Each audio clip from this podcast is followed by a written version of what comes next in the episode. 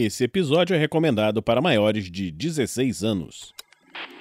Tarrasque na Bota apresenta Damocles Consequências Epílogo 1 O Frio do Norte Episódio 1 Jogadores vão preparar fichas de terceiros pra jogar. Saindo da mesa pra imaginação. Agora é só ouvir Tarrasque na Bota.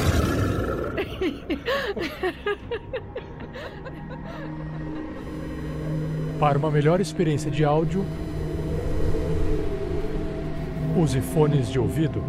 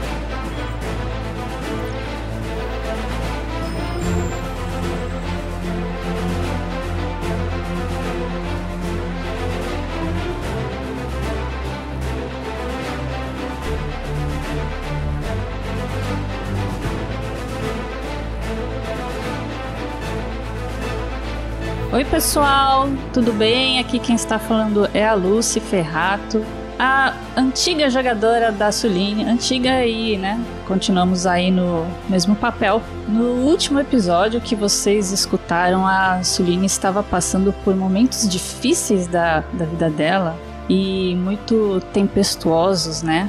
Muitas reviravoltas com novidades, boas novidades ruins. E agora deve ter um caminho árduo para trilhar a partir de agora. E que rumo ela vai tomar na vida dela, a gente vai ficar sabendo hoje. Salve nação RPGista! Aqui quem fala é Jefferson Stankovski eu sou o host do podcast Dado Viciado e estou aqui no controle daquele que muita gente gosta e muitos outros odeiam, que é ele, o Stan e o meu gatinho Jamal. Se bem que o Jamal eu não controlo, né? Fica na cabeça doentia do meu querido amigo Vatsil. E olha, nessa aventura eu tô doido para lembrar muita coisa que aconteceu e descobrir muito mais que está por vir. Fala pessoal, aqui é o Mika, diretamente lá do Baile de Taverna Podcast, e hoje eu tô jogando com o Luskan Larsen, um cara bem complicado de lidar, mas que tem um coração bom e quem sabe ele agregue, quem sabe ele dificulta as coisas. Vamos ver como é que vai ficar o andar dessa brincadeira, desse game aí que vai rolar hoje. E eu sou Vinícius Watzel, o mestre dessa aventura. E no episódio de hoje nós vamos completar alguns epílogos, completar algumas histórias e ver o que virá para o futuro. Vamos agora para a aventura!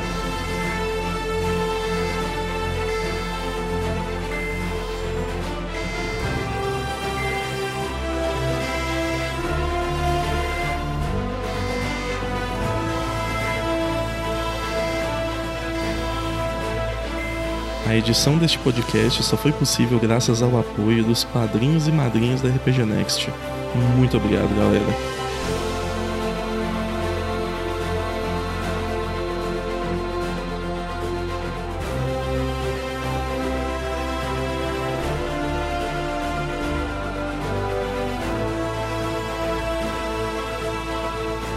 Seja você também um guerreiro ou uma guerreira do bem. Para saber mais, acesse padrim.com.br barra rpgnext ou picpay.me barra rpgnext.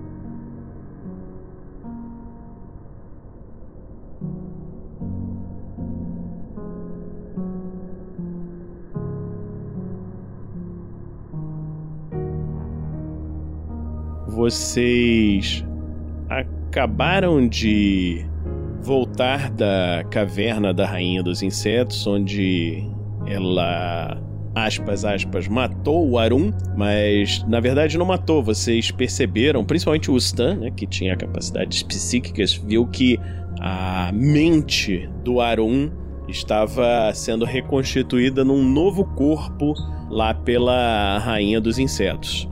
E vocês estavam se preparando para voltar. A Suline tá muito irritada, principalmente com o Meritio Sudana que estava ali os próprios amigos. Quem tá aí nessa cena, tá? Só para vocês saberem. Tem vocês dois, tem o Grubachan, tem o Nayan, tem o Tonkin e tem aquele mercador que é o dono do navio, né? Que a Suline tinha dado um catiripapo nele, ele desmaiou lá e tal. Vocês levaram ele na, na viagem. Ele era o piloto do navio, assim, meio forçado, né? É, a gente mostrou pra ele que era melhor ele colaborar. E vocês estão assim, estão os dois sozinhos no quarto. Vocês se fecharam e se distanciaram dos outros. Estavam se descobrindo como amigos e amantes. Ok, né? Eu olho assim pra, pra Sunini, né? Digo. Ai ai. Eu não sei o que, que vai acontecer agora quando a gente chegar de volta pra cidade essa história do Aaron me deixou meio abalado. Faço isso botando a minha, minha roupa, minha toga. Aí ela, depois que ele termina de falar, né, ela se vira de novo pra frente com o olhar meio perdido de novo, né? É, eu acredito que o Aaron não. Não sei se ele sabia exatamente onde a gente estava se metendo. Eu acho que nenhum de nós estava realmente preparado para isso. Talvez se tivessem expressado um pouco melhor os planos e as consequências, acho que agora a gente não pode fazer mais nada a respeito. Eu ouço, né, de pesar, né, tudo que ela tá falando. Sento assim na, na cama, põe o braço em volta dela e digo: a gente já passou por poucas e boas e espero que a gente consiga superar isso. Eu não sei o que, vai acontecer com ele, não sei o que, vai acontecer. Bom, olha o lado bom. Pelo menos ainda tem eu e você. Ela vira assim, ela olha nos olhos dele, ela dá um leve sorriso. É, esse é o lado bom. Eu vou lá fora ver como é que tá as coisas, é, se estamos perto ou não. É, não, eu vou só bater um papo ali com o Nayan. Quer alguma coisa pra comer, beber? Não, eu estou bem, obrigada. E aí, a hora que ele se vira, ela. Aquele sorriso some de novo do, do rosto dela e, e ela volta a ficar com o olhar um pouco perdido e com um sentimento de revolta.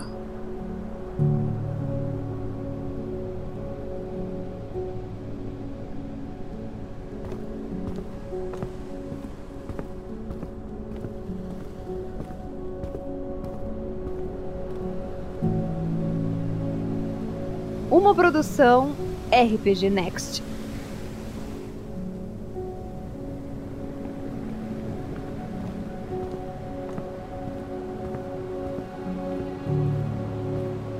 Jefferson, quando você vai sair da porta, né? Você vê que vai se aproximando de você o mercador. Aí eu quero que você faça faz uma um teste de aura reading. Aura reading 14, eu estou jogando aqui e saiu um 10. Passei por 4. Muito bom. Quando você vê isso, você vê que aquele mercador tá com uma aura muito diferente, como se tivesse alguma coisa ligando ele ao oceano. O barco ainda não decolou, mas você vê que ele vem lentamente se aproximando de você e você vê que tem uma, uma aura de poder assim muito estranha assim ao redor dele. Lembra um pouco da aura que tem perto do Jeremy, perto do Nayan, que são pessoas ligadas assim com os deuses, só que num nível muito mais alto assim. Eu falo Opa, bom dia. Vamos partir que hora? Aí você vê que ele, ele olha assim para você, dá um sorriso. Ah, eu percebo que já me viu. Precisamos conversar. Ele te puxa assim pro lado, né? Digamos que você não é muito discreto. E aí, nesse momento, você vê que. Você meio que percebe como se ah, você estivesse meio fora da realidade, como se você estivesse no local meio submerso, entendeu? Mas você não tá com falta de ar, tá, tá meio esquisito a situação, entendeu? É como se fosse uma projeção, né? E ele fala: Eu sou Conkur, o deus dos oceanos, e estou me manifestando através desse mortal. Eu percebi a missão de vocês. Entenda, eu não estou ligado à humanidade. Eu sou mais antigo do que isso. Mas a missão da humanidade me será útil. Então, eu estou passando essa missão a vocês. A você especificamente. Os humanos conseguem produzir avatares divinos de qualidade superior, o suficientemente fortes para vencer aqueles, e aí ele aponta assim o dedo na direção do Miritio Sudana. Essa infecção em meu mundo já está aqui há muito tempo. Se você conseguir um desses avatares, eu me unirei à causa de vocês contra aquele que controla a todos eles. O que, que é necessário para você ter um, um avatar desse nível? O que habilita a pessoa a ser um ótimo avatar para você? Esse corpo não tem as palavras e meu vocabulário também não as tem. Mas, olhando em suas memórias, eu sei que você já viu um desses avatares. Aí você vê o, o, o lembra que vinha junto do, do Arun? Esse foi um dos avatares. Ele tem um corpo que não era um corpo humano. E eu quero um corpo desses para poder lutar. Você se lembra do Arun falando que eles vieram lá do norte do continente? Eu estou limitado aos oceanos, não posso sair. Mas com um corpo desses eu vou conseguir. Suponho que seja fácil entrar em contato com você chegando de frente para algum mar. Sim. Você conseguirá falar comigo. E esses corpos, pelo que consegui absorver da mente daquele garoto, aí ele aponta. Aí você toma um susto, né? Faz uma um teste de vontade, por favor. Tirei 12. Ok, passei. Tudo bem, você passou super bem e você, você vê quando ele aponta assim, um daqueles guerreiros insectoides entregando assim dois ovos pro Nayan e pro Tonkin. Você percebe a essência da rainha inseto num deles e a essência do Arun no outro. Caralho. Ok. Eles têm a missão deles. A sua será me trazer um desses corpos, pois assim poderei me unir na luta. Aí você vê que você volta ao normal assim, o mercador tá com uma cara assim meio meio olhar perdido assim, né? E você vê que o Tonkin e o Nayan estão guardando lá aqueles ovos e tal, e o, o navio está se preparando para sair.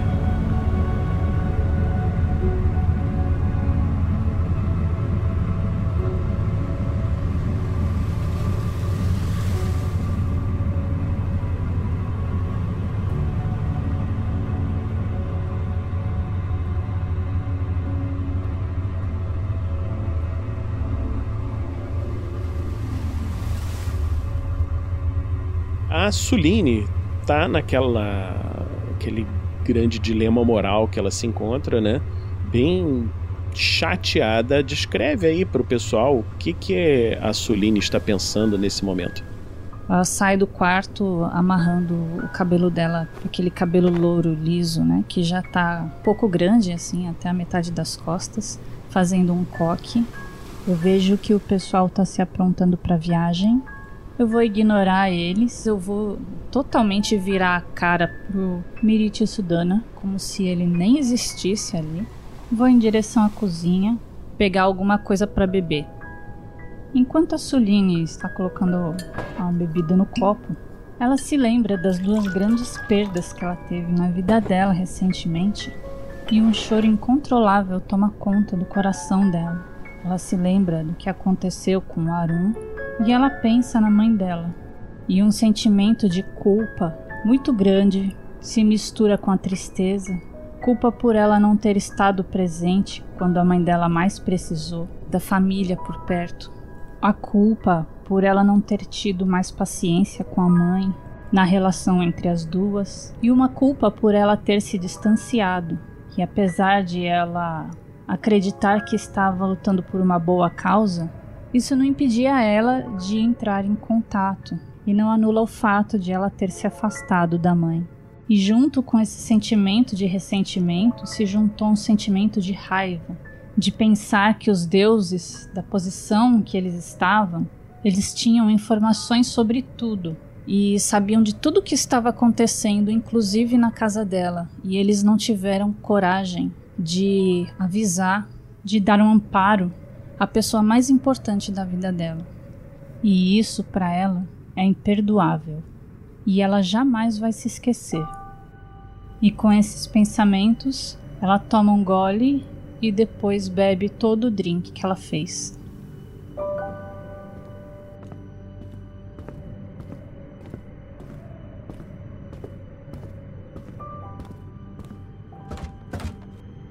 Eu chego assim. Então, Sulino, dar uma volta, bater um papo ali com o pessoal. Tu não acredita na última? Tu acredita que o Deus veio falar comigo? Outro deles? Aham. Uhum. Esse aí, pelo visto, é o Deus dos mares. Ó, oh, você quer um pouco de bebida? Eu peguei alguma coisa aqui para mim. Não, é, eu acho que vou precisar. O que, que é que ele queria de você? Ah, de novo, afinal. Para mim, óbvio, né? Trabalho. Mas eles nunca remuneram a gente, é muito engraçado isso. Mas eu acho que isso vai ser uma, uma boa ideia. Eu queria também depois falar com o resto do pessoal. Mas eu não acho que seja essa hora. Seria bom ter o comunicador deles, né? Né? Ele é a favor da nossa causa, a luta da humanidade para tentar resolver as paradas, certo? E daí o que que acontece? Ele não tem como lutar se ele não tiver um corpo físico para descer o sarrafo na galera, entendeu? Aí ele precisa de um, de um avatar. Ah. Existem alguns corpos humanos que são perfeitamente adequados para receber toda essa energia divina e onipotente que eles têm. E óbvio, né? Ele pegou e me mandou para ir atrás de um desses corpos para eles. Sabe o Snore? Ele era meio esquisitinho. O Snorri era aquele que você ficou meio apaixonado, o cara lourão, grandão. Nem sei quem é, ela vira de costas e começa a tomar leite. Então, não sei porquê, mas parece que aquele corpo era perfeito. Até para os deuses. Ah, bom, vai ver, ele tem alguma ligação extra com eles, né? O Suline, é, rola o seu Ike. Passou! Aí. Ah, oba! Passou por 5. Você se lembra numa das várias conversas que vocês tiveram lá com Arun, com o próprio Znor e tal, falando que eles vieram lá das terras do norte do continente.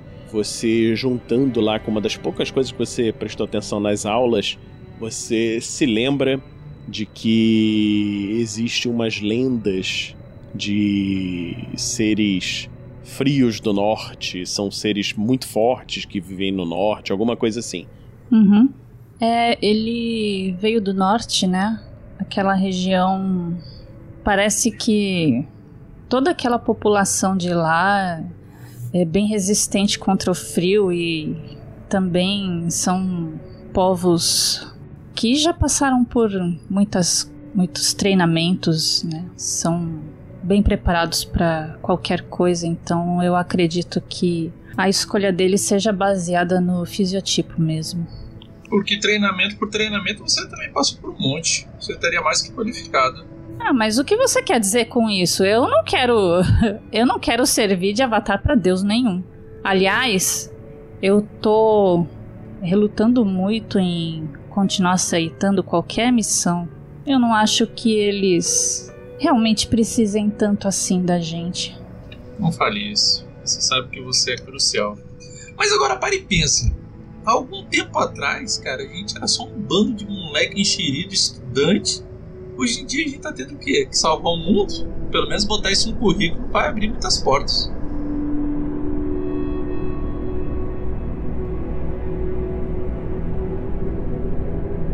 Vocês viajam durante muitos dias pelo barco voador até pousarem próximo à cidade de Bragança, que foi onde vocês pegaram o, o barco originalmente. O Grubachan, muito malgrado, né, paga o mercador o que vocês haviam combinado, né? Porque eu não sei se vocês se lembram, mas ele tinha achado um monte de ouro na, nas praias e tal, então conseguiu pagar, mas ele queria ter ficado com mais. Tá, é, enquanto o pessoal começa a se ajeitar e arrumar as coisas para descer, né, da aeronave, é, no momento onde o, o Stan sai para falar com eles, né, a Tsuline ela entra no quarto de novo e ela tranca a porta e ela dá uma rápida olhada no quarto. Ela pega tudo que é de mais fácil acesso dela de roupas, armamentos, é, o comunicador, tudo que ela acha que é mais importante. Ela joga em cima do lençol da cama. Ela puxa o lençol, faz uma trouxa rápida ali.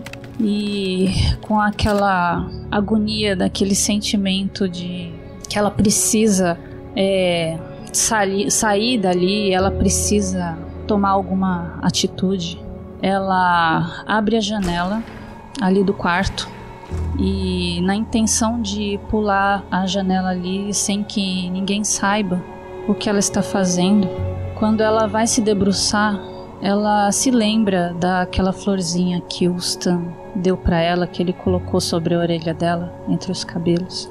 Ela guardou essa florzinha no bolsinho da roupa. Ela tira essa florzinha ela volta e coloca em cima da cama, no meio da cama. Uma lágrima escorre do, dos olhos dela e ela se vira é, segura do que ela quer fazer. Ela precisa resolver esse sentimento confuso que tem dentro dela. Ela precisa ver com os próprios olhos aquilo que realmente. Se aquilo realmente aconteceu, se não foi só uma visão ela precisa constatar isso. E ela pula a janela, vai se espreitando pelos caminhos, no meio das sombras, até desaparecer no meio da cidade. Você sai do barco, percebe que você não, não foi seguida, ninguém foi atrás de você. E para onde que você está seguindo? Ela começa é, a se embrenhar no, é, no meio da cidade para realmente despistar, né? Para não deixar nenhum rastro assim ela tenta ser o mais é, natural possível para ninguém também reparar nela. E dali ela pretende partir para a cidade de Upanishads. Exatamente.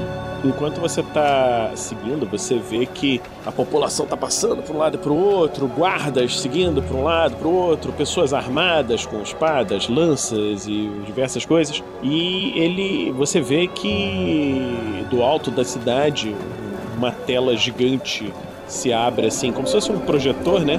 E o rei tá interessando a população. Dragantinos, vamos lutar contra esse mal que está afetando o nosso mundo. Bragança terá de se unir, terá de vencer. Aí você, você tá cagando pro discurso do rei.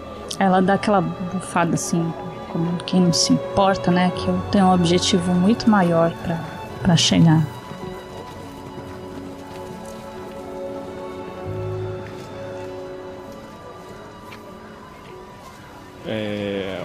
O, Stan tava lá se preparando e tal. Quando ele chega, ele só vê aquela florzinha, conforme a Lucy descreveu. Eu não entendo porquê. Tipo, uh, eu sei que ela não foi sequestrada nem nada. É, porque ela é muito capaz de se defender. E o fato de, de ela ter deixado a flor significa, para mim ali, tipo, de alguma forma, um tipo de término. Não sei, foi dar um tempo. Stan fica confuso em relação a tudo isso, né? Paro, penso, o que pode ter acontecido. Entra naqueles negócios de tipo, a culpa foi minha ou não, o que, que eu fiz, o que, que tá acontecendo. Ela já tava ela já estava mostrando sinais que tinha alguma coisa que a incomodava, mas por fim eu digo, bom, a decisão é dela, ela escolheu assim, não há nada que eu possa fazer agora. Mas eu pego a flor e guardo. Você nessa conversa que você tem aí com o pessoal, né? Você vê o Nayan, o Grubachan, eles conversam com você e eles explicam que eles têm uma outra missão que você, então, você eu imagino que você fale com eles, né, da sua missão, né, da sua. Sim, eu fui falar com eles, principalmente aqueles que têm ligação mais divina para entender se, porque eu não tenho zero conhecimento de teologia. Eu ia pesquisar com eles de tipo, esse é um Deus, assim, que tem atitudes, é, é, é que, que, os seus preceitos, os seus dogmas leva a crer que ele não, não é um, um Deus de má índole, entende? Então é um Deus seria neutro, entendeu? Alguém que tá neutro com relação às coisas. Ele é um deus da perseverança, ele recompensa aqueles que perseveram. Então, se tem uma coisa que a gente tá fazendo é perseverando, viu? Essa... Quando você fala disso, de avatar divino, não sei o quê, o Nayan te, te fala que o, o era um avatar de Alando, o deus dele. Como ele veio do norte, talvez você consiga encontrar um avatar, alguma coisa lá no norte. E o Jeremy, que é teólogo, né? Ele fala para você das de algumas histórias que ele já ouviu do norte, né? Sobre os frios do norte. Só que ele não sabe direito. Ele acha que se você for para as cidades do norte do continente, você vai conseguir chegar nessas nessas coisas, nessas ideias. Ah, eu agradeço. Eu digo para eles que a Suline teve que se ausentar e que ah, para a segurança dela e nossa, ela acabou não informando para onde ela ia. E que, tipo, não adianta me perguntar mais nada, que eu não sei mais nada mais do que isso. É, eles ficam tristes com isso, né? Você vê que o, o Miritio Sudana vai em direção, vai para a cidade de Bragança para cuidar de assuntos preparatórios para a guerra que vai começar, né? Quando vocês chegam lá, vocês veem que exércitos estão se mobilizando, se preparando aí, o negócio vai estourar, né? Então, você então se coloca a caminho em direção ao norte do continente.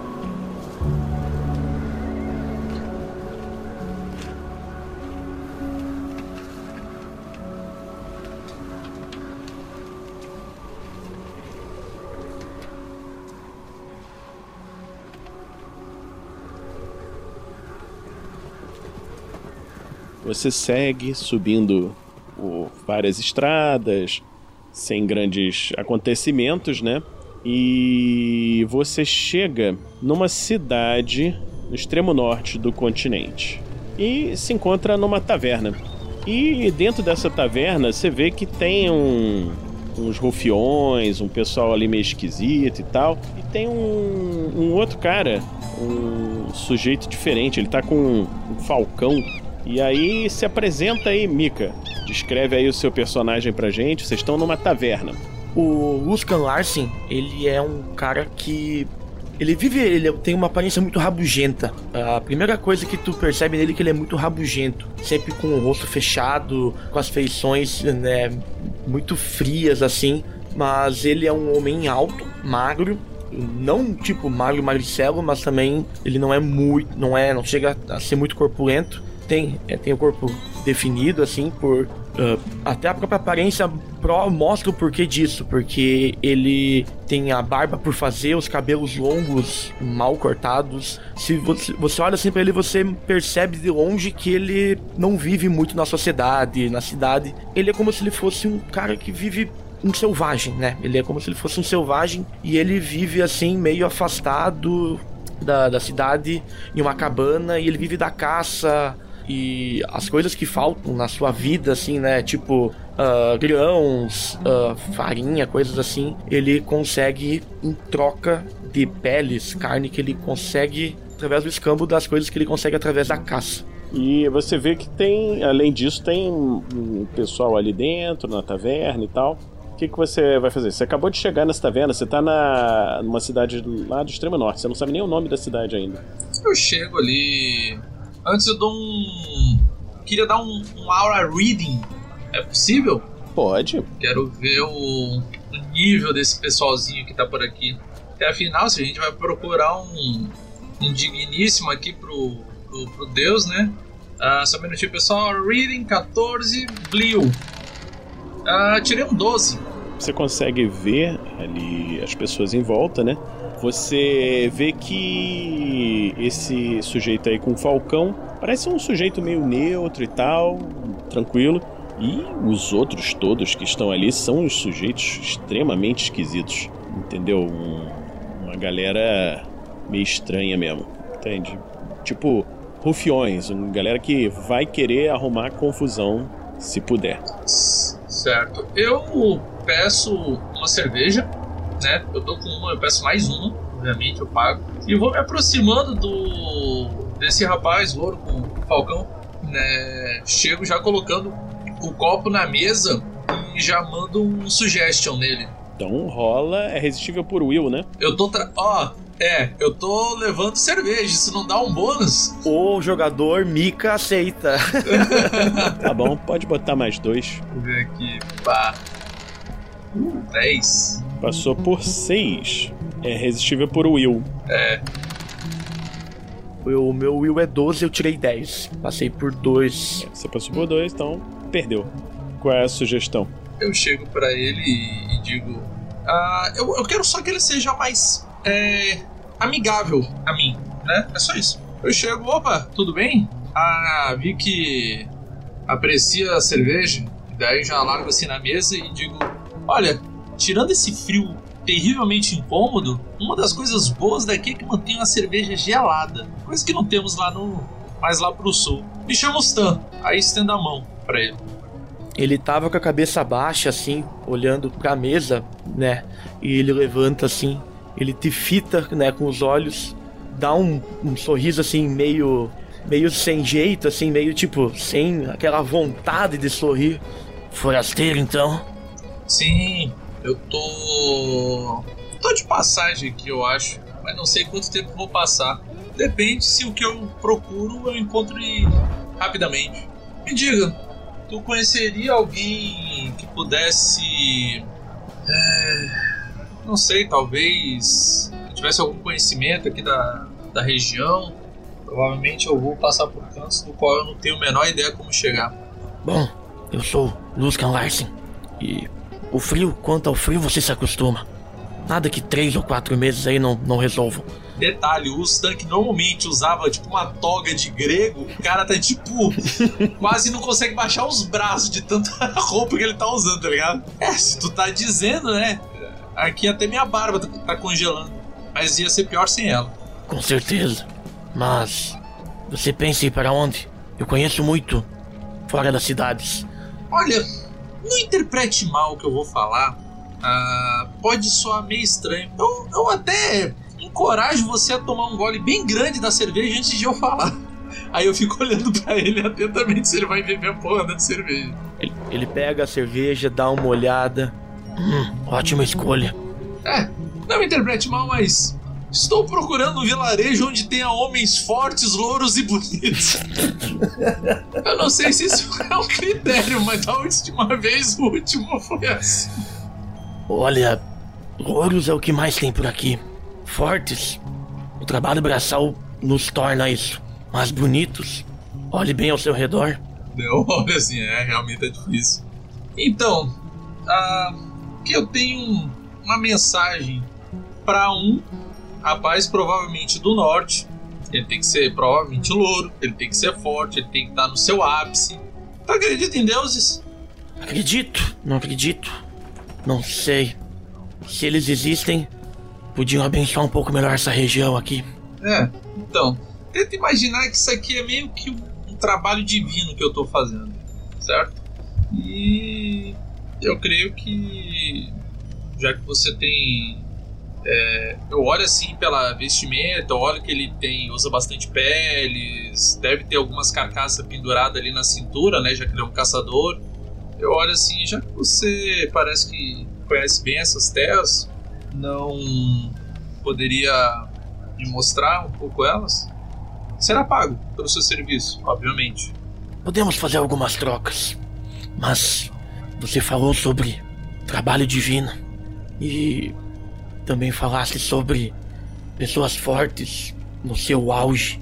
Há algum tempo atrás, aqui na cidade de Malkadir, não sei se você soube do nome da cidade, mas enfim, o, alguns bandidos acabaram por invadir a cidade e a cidade estava começando a ficar muito mais perigosa do que já é e do que já foi.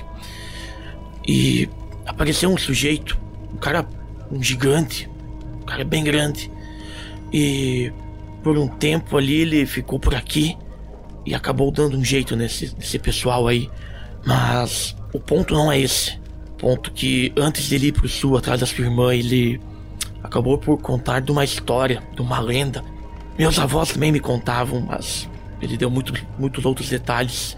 Que existem uns homens, uns homens que têm, são muito fortes e são chamados os Frios do Norte. Talvez o que você procura, talvez seja uma lenda. Não quero te assustar nem te desanimar, mas eu nunca vi um. É tratado como lenda e se tratando de um trabalho divino. Mas sim, eu posso te, te ajudar a conhecer a região e te deixar livre desse tipinho de gente. E ele faz assim um, sinal com a cabeça assim para as costas dele onde que tem os rufiões lá. Ok, isso para mim já basta. E ajuda e conhecimento vai ser de grande valia. Ah, não sei se você se importa, mas eu tenho alguns companheiros que você deve conhecer um pouco sobre sobrevivência. Nunca é bom sair sozinho, ainda mais em, em locais com essas condições climáticas e tal. Ah, eu tenho mais alguns companheiros que com certeza irão junto comigo. É uma questão de sobrevivência e de segurança. Claro, claro. Entendo bastante sobrevivência. É... Não, sem problema. É... Chame eles que creio que o pagamento não será o problema. E quando você falou isso, você faz um teste de percepção. Ah, lá vem uns filha da puta, enfiando um de diabo, desgraçado. Vamos lá. É... Olha só, tirei um 10, passei por 4. Você viu que, quando você falou de pagamento, não vai ser problema, você viu que os caras levantaram assim, alguns olharam assim e tá, se olharam. E essa parte da aventura nós vamos continuar no próximo episódio.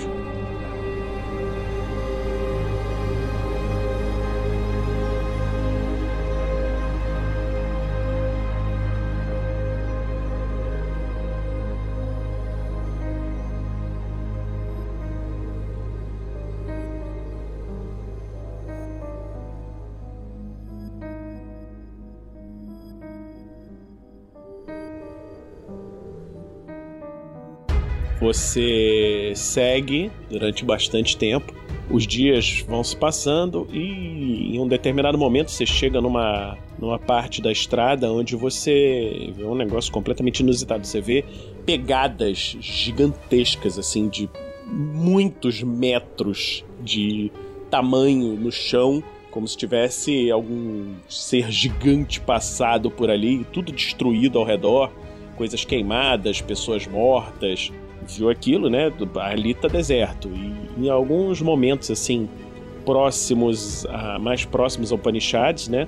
Você vê que há mortos-vivos passando por um lado e para o outro, entendeu? Você tem que se colocar o mais esquiva possível.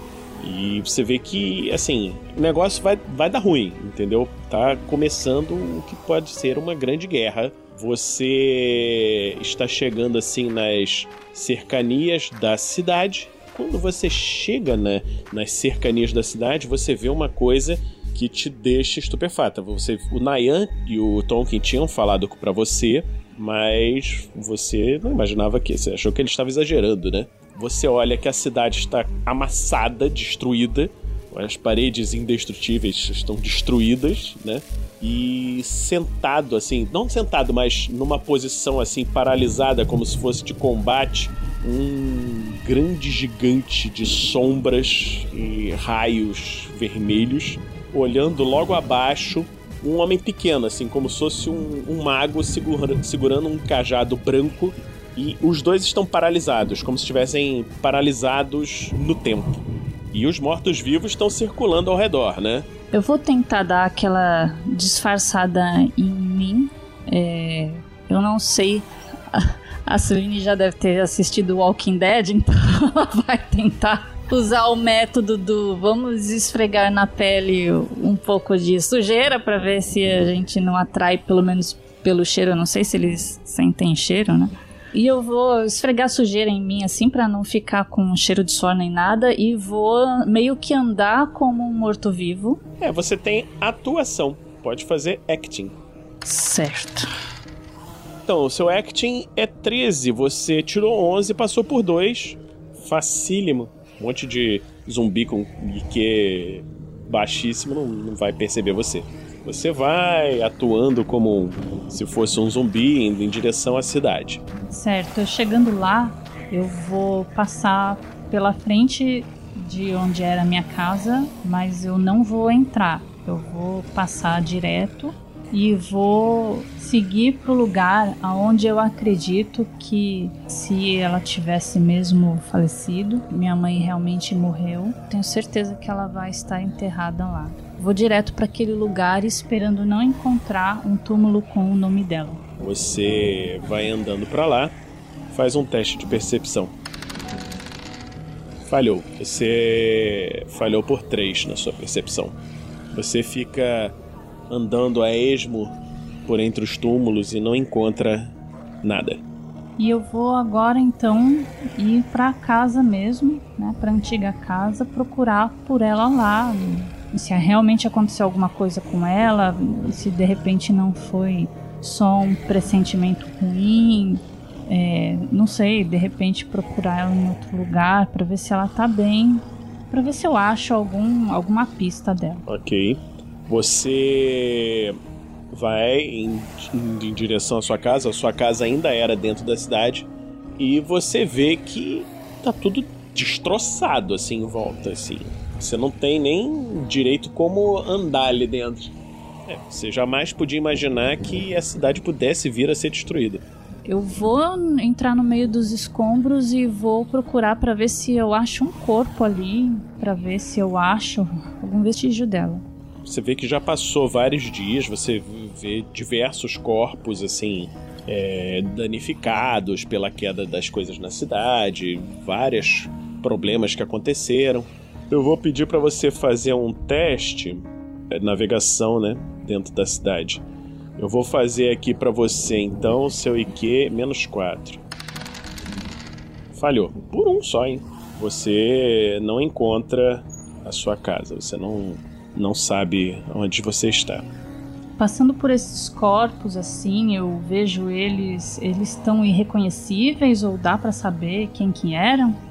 Você vê que num dos corpos que estava ali era daquele moço que tinha morado junto com a sua mãe, que foi quem te comunicou que ela havia falecido. Você vê que ele tá amassado, assim, uma viga de alguma coisa caiu e destroçou ele, assim. O coração dela começa a bater muito forte, é, a sensação de quase estar explodindo do peito.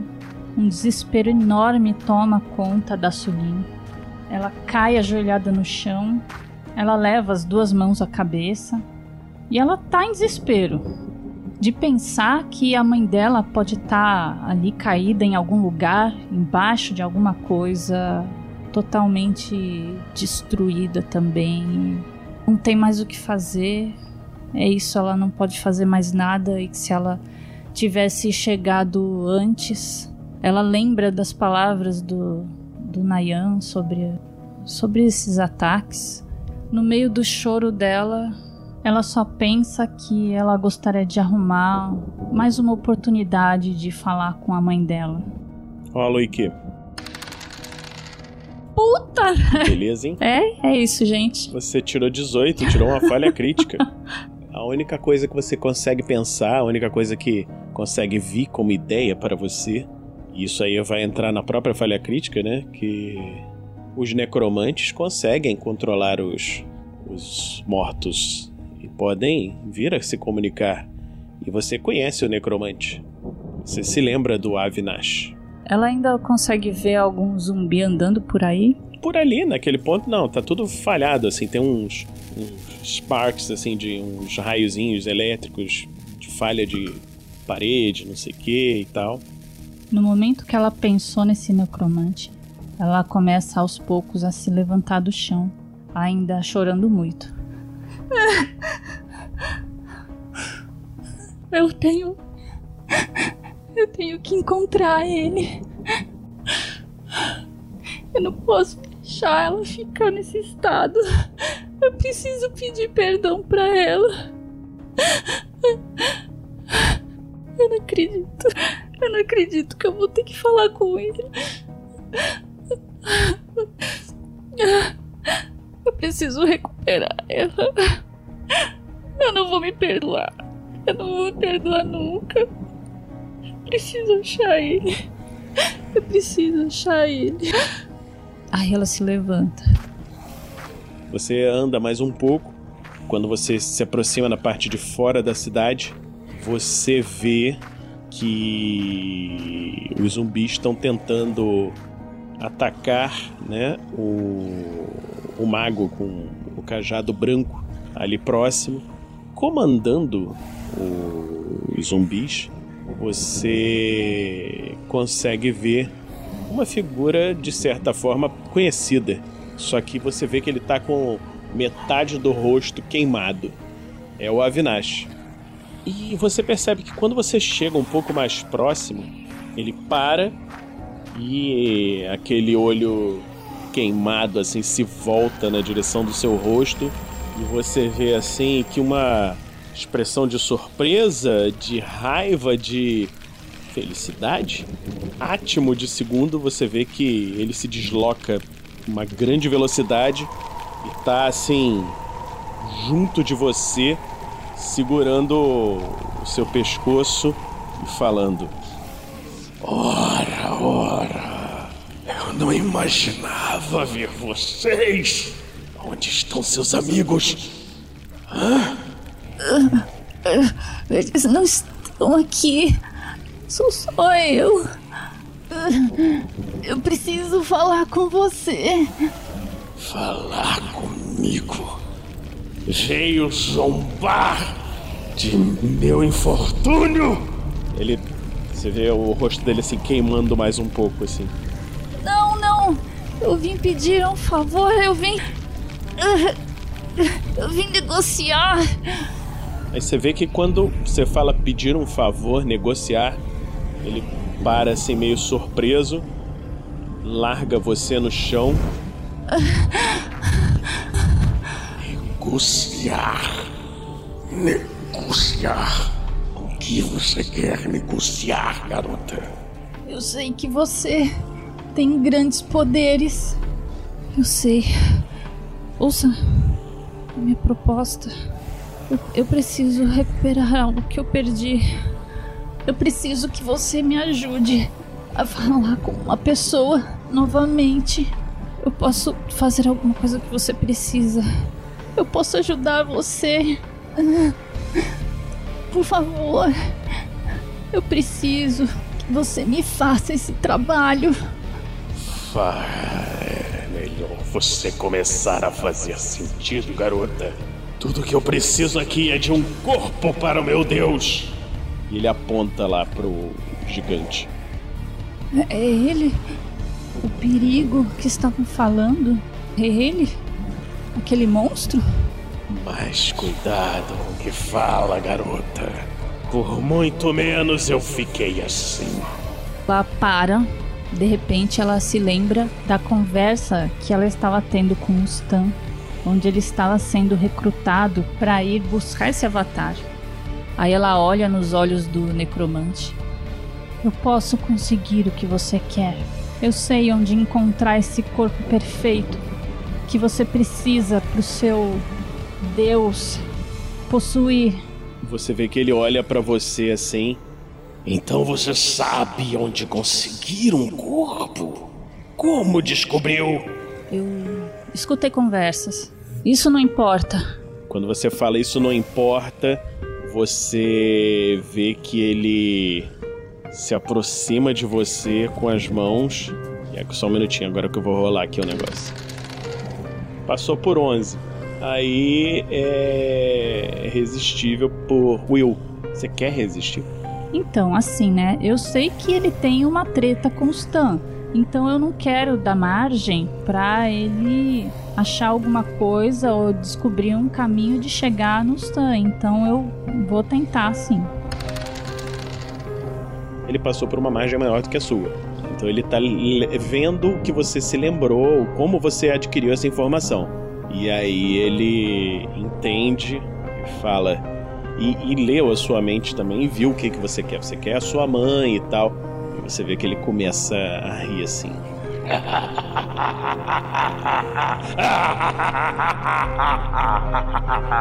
Então, garota, você quer a sua mãe de volta, não é? Eu preciso falar com ela uma última vez. Tirar ela de onde quer que ela esteja. Então vou lhe dizer o meu preço.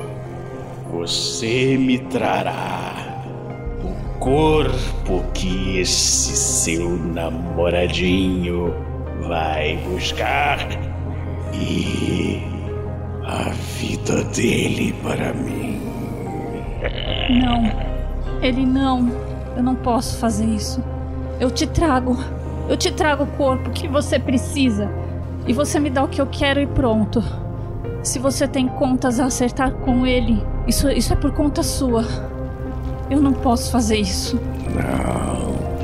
Você não está entendendo. Você vê que as feições dele estão mudando numa uma sanha de loucura e falando: O seu namorado me humilhou. Ninguém faz isso. Estamos de acordo.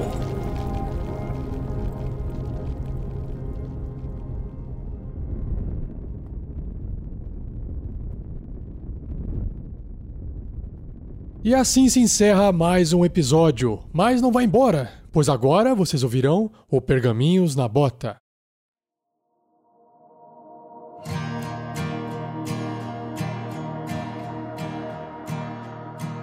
Fala padrinhos, fala madrinhas, Rafael47 de volta, trazendo para você esse áudio para anunciar as recompensas do mês de fevereiro, referente ao mês de fevereiro de 2023. Desculpe por essa voz, eu estou com a garganta ruim e eu não posso esperar ela melhorar para poder gravar esse áudio, tá?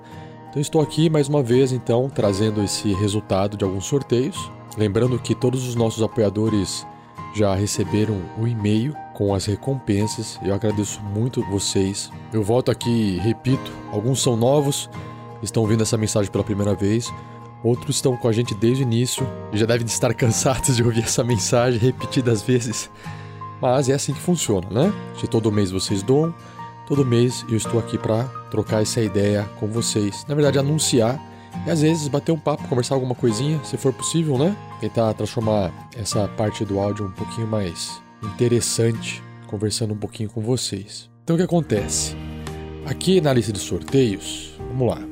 Eu tenho os padrinhos e madrinhas que apoiam com 10 reais ou mais. Isso aqui não é bem um sorteio, porque se você nos apoia com esse valor ou mais, você pode né, enviar uma mensagem, um salve pra gente inserir no Pergaminhos na Bota, no próximo episódio do Tarrasque na Bota, beleza?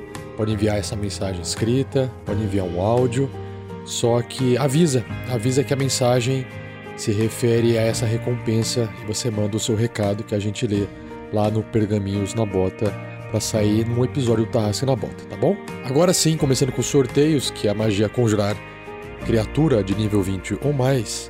é aquela que o seu nome é emprestado para um NPC da aventura. Então, padrinho ou madrinha que ganhar aqui o sorteio tem que esperar um pouquinho e continuar ouvindo os episódios do Tarrasque na Bota que estão sendo gravados para que seu nome seja colocado. E depois, se você só ouve o podcast, você vai ouvir lá na frente, quando o episódio editado sair, o seu nome emprestado para algum NPC de alguma aventura, tá bom? Então, o sorteado, sorteada foi Marcelo Duarte Vergles. Aí, Marcelo, parabéns, sortudo. Aguarde então em episódios futuros, beleza? Próximo sorteio da lista é a magia animar objetos de nível 30 ou mais. Aquele que for sorteado pode nomear um item que está sendo carregado, transportado. É uma forma de você intervir dentro da aventura, uma aventura do Tarrasque na Bota. Você colocar alguma sugestão, alguma ideia lá para um item que o personagem esteja usando ou carregando, certinho? Então o sorteado foi Valdo Raia. Aê, Valdo, parabéns!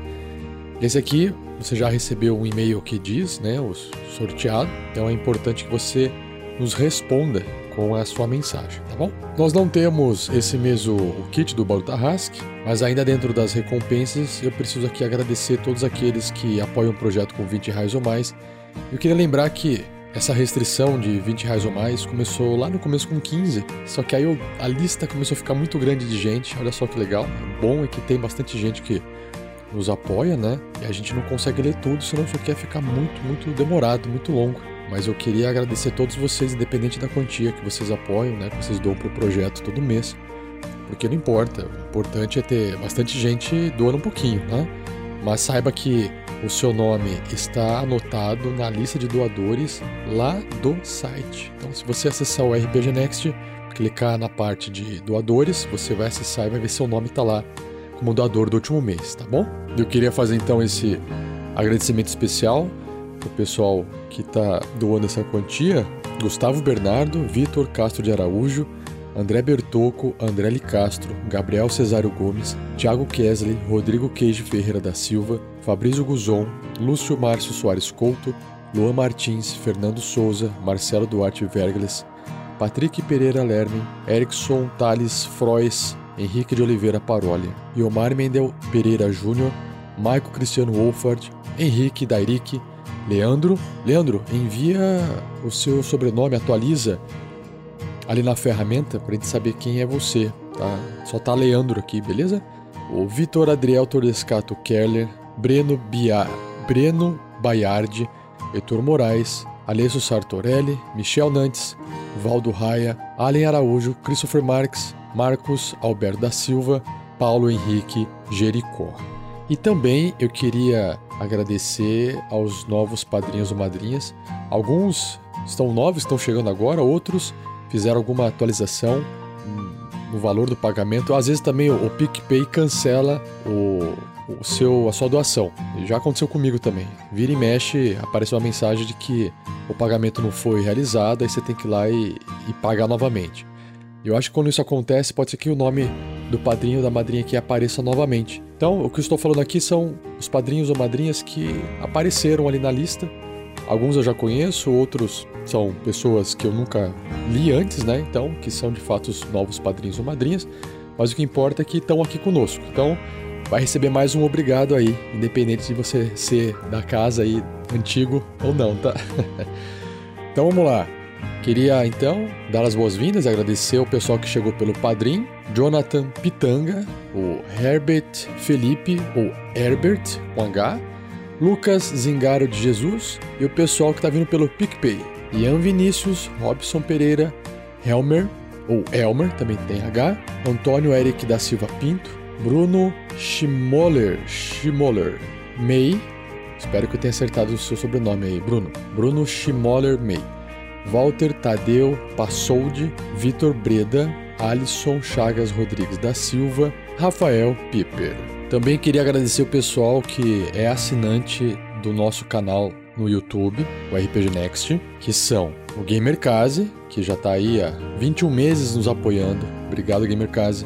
O Rodar Silva, 7 meses. Aí o Paulo Henrique Jericó, que estava nos apoiando ali no YouTube, passou também a nos apoiar aqui dentro do Padrim. No caso, acho que ele está no PicPay.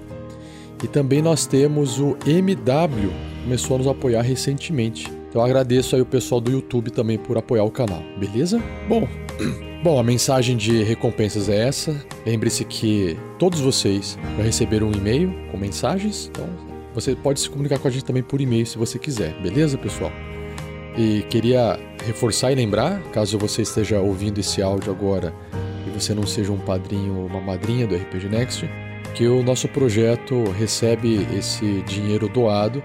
Com isso a gente paga nossos servidores, a gente faz alguns investimentos em outras melhorias do projeto, a gente adquire pacotes de áudio, às vezes a gente precisa de um equipamento, é mais raro, depois que compra o equipamento é raro substituir alguma peça, mas acontece. Mas o maior gasto é com o editor do Tarrasque na Bota. E se você estiver ouvindo esse áudio agora, queria né, compartilhar o que está acontecendo, porque já que vocês apoiam, é importante vocês saberem, né? O, nossa arrecadação caiu, faz parte, existem altos e baixos no, no projeto, mas nesse momento a arrecadação caiu. Só que a única coisa que não baixa são os gastos, né? É, o próprio servidor que a gente armazena no site subiu de preço porque ele é norte-americano e esse servidor cobrava em dólar, quer dizer, cobra em dólar, mas eles tiveram também que reajustar um reflexo da alta dos preços nos Estados Unidos, da inflação dos Estados Unidos, e a gente ainda paga as coisas em dólar. Nosso dólar para nossa conversão real para dólar, né, passou de 5 reais. Então, nosso dinheiro está bastante desvalorizado frente ao dólar, o que encarece o projeto. Obviamente, por causa da inflação, todo o custo de tudo que a gente faz, que a gente tem que pagar, fica mais caro. Então, edição, servidor, serviços que são em dólar, compra de equipamento, que na época, quando a gente começou o projeto, era bem mais barato e hoje é bem mais caro. Então, o que eu queria dizer é que a gente, com o tempo, vai gastando mais e não necessariamente entra mais doação. E aí, com isso, a gente precisa né, fazer algumas escolhas e para os próximos meses aí, que você estiver acompanhando o Tarrasque na Bota, não fique assustado se você vê menos episódios publicados do Tarrasque na Bota, porque a gente vai ficar sem capital para poder pagar o editor. Coitado também do editor que acaba é, sofrendo com essa queda, né? Porque é um, é um trabalho dele, né? Uma coisa que ele faz para poder ganhar a vida dele. Aí, infelizmente, a gente tem que passar essa mensagem para ele que, por enquanto, a gente não vai conseguir pagar mais quatro episódios para ele todo mês, né? A não ser que as coisas mudem, enfim. Mas estou avisando aqui vocês. Outra coisa que também acontece é que aquela nossa ideia do projeto de que todo dinheiro arrecadado, que não fosse utilizado, né, gasto dentro do projeto, ia para o Guerreiros do Bem. Isso se mantém até hoje, obviamente, mas como a gente não está tendo nem dinheiro para pagar todas as nossas despesas, nossos gastos, logo a gente não tem dinheiro sobrando para fazer outro Guerreiros do Bem. Então, só queria né, compartilhar isso que se é, é, um apelo na verdade, né? Mais um apelo. Se estiver nos ouvindo e você tiver condições de doar a partir de dois reais lá dentro do padrim.com.br barra rpgnext, lembrando que são dois reais por mês, né? A partir de dois, cinco reais e no PicPay a partir de 5. Não tem a quantia de dois reais lá, tá? picpay.me barra rpgnext. Através dessas duas campanhas de financiamento coletivo recorrente, cada um de vocês que nos ouve, se puder doar uma pequena quantia, a gente consegue manter o projeto saudável e voltar a fazer o Guerreiros do Bem, ajudando casas de ação social que ajudam pessoas né, carentes, necessitadas, que precisam né, a gente geralmente faz essas campanhas em Curitiba, porque a maioria, a maioria dos integrantes começou o projeto em Curitiba, mas hoje o RPG Next tem gente de outros estados, outras cidades fazendo, nos ajudando, todo mundo trabalhando junto, então é uma coisa que dá para fazer também em outros lugares, tá? Mas gente necessitada sempre tem em todo lugar, então a gente nunca vai sanar a necessidade de todo mundo, mas pelo menos a gente dá uma força para quem precisa, certinho? Então é isso, agradecido mais uma vez. Desculpe aí pela voz estranha, meio anasalada, né? Nariz meio trancado, garganta meio arranhada. Espero que não tenha ficado ruim para seus ouvidos. Agradeço, um abraço para vocês e até o próximo episódio. Até o mês que vem. Tchau, tchau.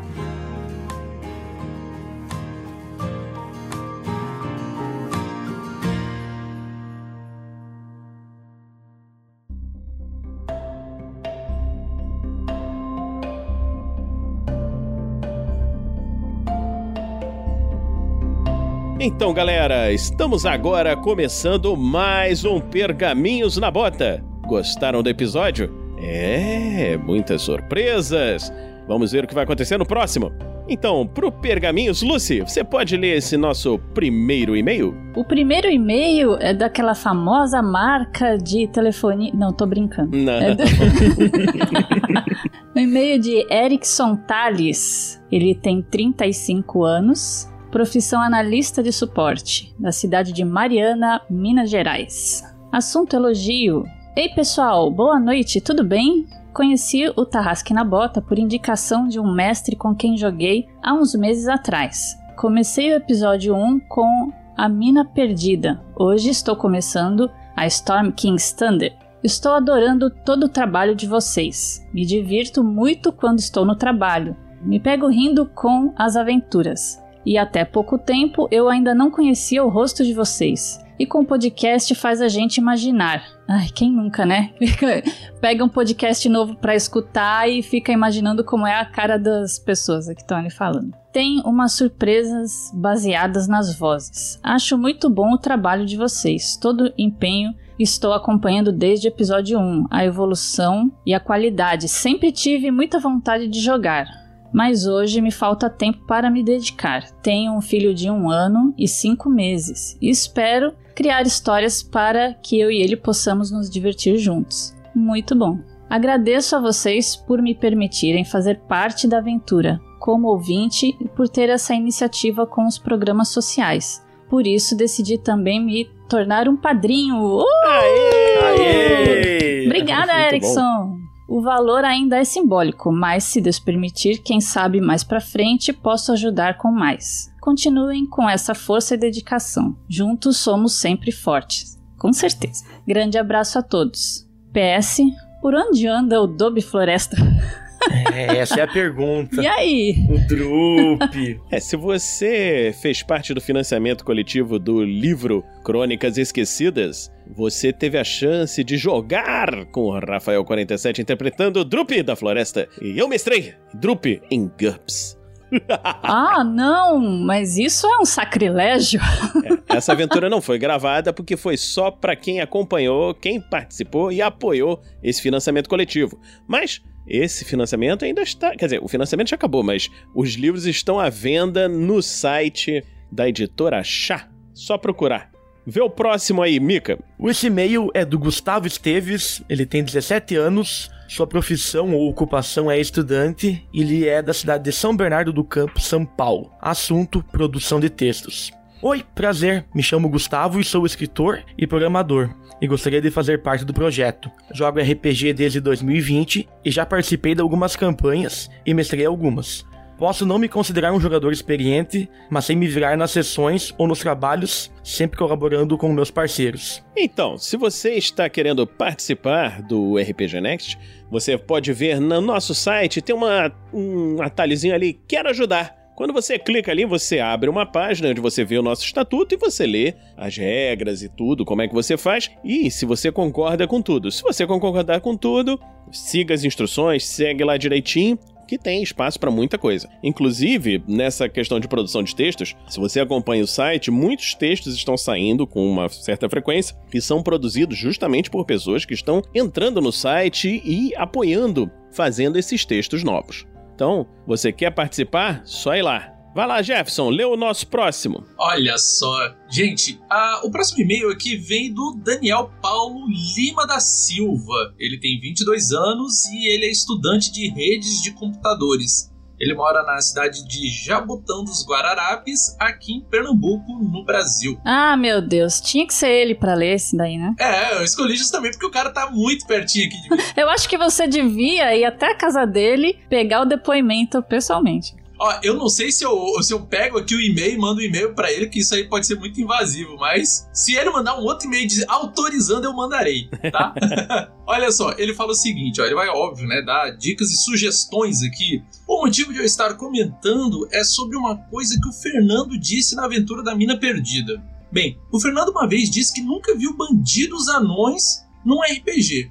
Mas eu já, inclusive, via que anões podem ficar invisíveis. Foi muito engraçado. Na aventura Rhyme of the Frost Maiden, do podcast Uns Caras e Uns Dados. Era uma aventura inteira no mundo de inverno gelado. Eu comecei ouvindo vocês no Storm King Thunder e logo depois vim ouvir A Mina Perdida. E atualmente estou ouvindo as aventuras de GURPS. Ouvi o primeiro da Floresta Negra. Nossa, ele já começou com tenebrosidade ali, né? Que para mim foi algo inédito. Uma aventura com tanto personagem é tão difícil de me lembrar. Me lembrou Minecraft Ultra Hardcore com mil mods. E agora estou ouvindo os lançamentos de Storm King Thunders e a aventura de Damocles, que é a mais suave comparada à Floresta Negra. Nossa, Espera, espera. não, gente, olha, mas a Floresta Negra, cara, se fosse um, um jornal e tu torcesse, ele pingava sangue, velho. Verdade. E ali foi. Rapaz, cada um tinha que fazer uns quatro personagens, porque tudo ia morrer. Tá? Mas, Daniel, brigadão pelo teu e-mail, tá? E, e se tu autorizar, eu vou te mandar um e-mail pessoalmente aqui. E daí, quem sabe tu vai lá ouvir também o, o Dado Viciado. Que tem a participação também da Lucy e do, do Vatsil, em diversas, por sinal. Show. Vou ler então. De Guilherme Augusto da Mata, idade 30 anos, profissão auxiliar administrativo, cidade Arapongas, do Paraná. Assunto: elogio. Corpo da mensagem. Boa tarde, Rafael, Vinícius ou quem no dia for ler minha mensagem para RPG Next. No caso, sou eu. Meu nome é Augusto da Mata e jogo RPG desde ali os meus 20 anos, principalmente online, influenciado pelos RPGs do Jovem Nerd. No final de 2021, quando estava sem nenhuma mesa, sempre joguei online, pois tenho poucos amigos, um tempo livre para jogar na minha cidade. Comecei a pesquisar mais sobre aventuras de RPG no YouTube e, para minha alegria, encontrei entre outros projetos o RPG Next. Foi um amor à primeira vista, só que não pelas aventuras longas que acabam me assustando um pouco pela enorme duração. Também acho o D&D muito superestimado. Então, depois de ouvir A Casa da Morte, fui para as aventuras de GURPS com os maravilhosos Legionários. Obrigado. Que é até desse mundo de Damocles também. A Morte da Liberdade. E o meu favorito, entre os mestrados pelo Vinícius, o Floresta Negra. Ah, mas não foi à toa que o Vinícius escolheu esse meio? Ele está se deleitando aí. Ah, claro, são, são elogios. Eu, eu, eu, eu- fico- eu sou modesto, mas a minha, minha modéstia é o meu maior defeito. Agora, o motivo do meu contato é mesmo falar do crime da século. Acabei escutando esse ano e logo no começo eu já estranhei muito, porque achei que não era nada como o RPG deveria ser. Primeiro, que eu não conhecia o sistema, e depois só o fato dos jogadores começarem sem saber nada e terem de descobrir tudo sozinhos, eu pensei de primeira que o mestre estava era sendo muito arrogante. E eu, no lugar deles, não aceitaria jogar uma aventura assim. Mas que surpresa que foi. No lugar de uma aventura de RPG, me parecia muito mais um episódio de Murderville. Será que foi essa a inspiração? Onde os jogadores precisavam improvisar até que as pistas começassem a fazer algum sentido para eles, e eles que tinham de decidir qual caminho a investigação precisava ter. Até o episódio 4, eu me senti a pessoa mais ignorante do planeta. Claramente tinha pistas ali, mas me parecia que tudo estava só jogado. Não via ainda lógica, e ao menos para mim, várias evidências eram contraditórias umas com as outras. Eu tinha certeza de que o Felipe Samba ia ser a chave de tudo, mas ainda achava que os jogadores estavam escondendo coisas um do outro. Felizmente, o Vitor e o Guga são bem mais espertos que eu e conseguiram, conversando com os NPCs, chegar a conclusões que eu nunca teria chegado por conta própria. E que final incrível, ou diria, finais. Talvez seja meio galhofa que a solução dos problemas da estação esteja na amizade entre os personagens, mas tinha achado a mensagem da esperança muito impactante até o narrador estragar tudo com o final. Sem spoilers, hein, galera? Com todas as contradições e problemas que vi no jogo, como não fazer sentido algum e a desfragmentação, ou como o reitor pode ter chegado nesse cargo se ele é claramente a pessoa mais burra de toda a estação. Olha, política, né? Não é novidade pessoas incompetentes em poder, né? Eu acho que o crime da século foi até o momento a aventura que mais despertou sentimentos em mim, seja de raiva ou de admiração pela complexidade da trama e o quão inteligentes foram os jogadores para descobrirem tudo, mesmo tendo começado o jogo não sabendo nada. Parabéns para o Vitor e o Guga que me trouxeram tantos momentos tocantes. Ainda acho que haveria um jeito melhor de narrar essa aventura sem limitar tantos jogadores. Quem narrou essa aventura foi o nosso editor, o Beber. Agora que peguei o gosto de vez pelo sci-fi no RPG, finalmente comecei o Damocles Consequências. Afinal, se é para investir o tempo em uma das aventuras grandes, que seja na voz do grande mestre Vinícius. Obrado. Espero não, Ih, meu não Deus, me vai ter que colocar uma faixa a mais de áudio aqui só pro ego do Vinícius. né? Na próxima tem que ter um babador aqui, né? Que, o, que tá se babando. aí. Espero não me decepcionar, pois já estou apegado a todos os personagens dos jogadores, principalmente ao Stan, que chegou arrebentando no segundo episódio. Olha só. Não, tô, agora é minha vez de rasgar cedo pra mim mesmo também.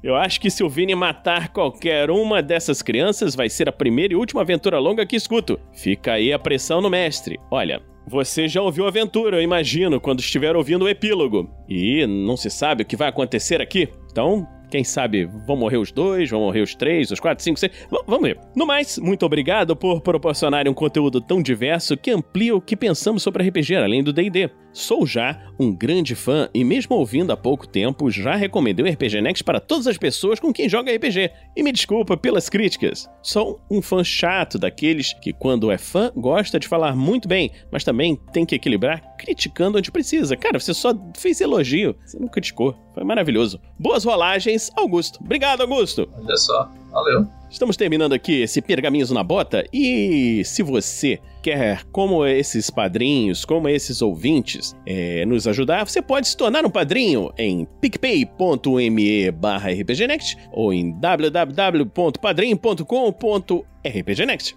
Além disso, no RPG Next também tem outros programas, como a Forja, que anda meio parada, mas talvez quando você estiver ouvindo esse episódio já tenha alguns episódios novos que já estão gravados. Nós temos o Regras do D&D, quinta edição, que o Rafael continua fazendo. Temos o Regras do GURPS, que terminou de falar todos os livros básicos e que deve voltar em algum momento, a gente tirando dúvidas, alguma coisa assim. Só que eu não estou fazendo agora porque estou fazendo algumas outras coisas. Quando você estiver ouvindo, você já deve estar acompanhando as lives de GURPS Supers, que vão começar muito em breve. Contos narrados também temos aí que estão parados um tempo. Mas quem estava cuidando era o Pedro. Pedro teve algumas dificuldades, teve que sair. Se você tem contos interessantes, alguma coisa assim, de repente a gente faz uns contos narrados. Vamos ver, né? E é isso aí. Então, a gente vai ficando por aqui e se encontra em algum outro momento na próxima semana, sei lá, aqui no RPG Next. Valeu, galera! Falou, gente. Beijo. Tchau. Valeu, pessoal. Tchau.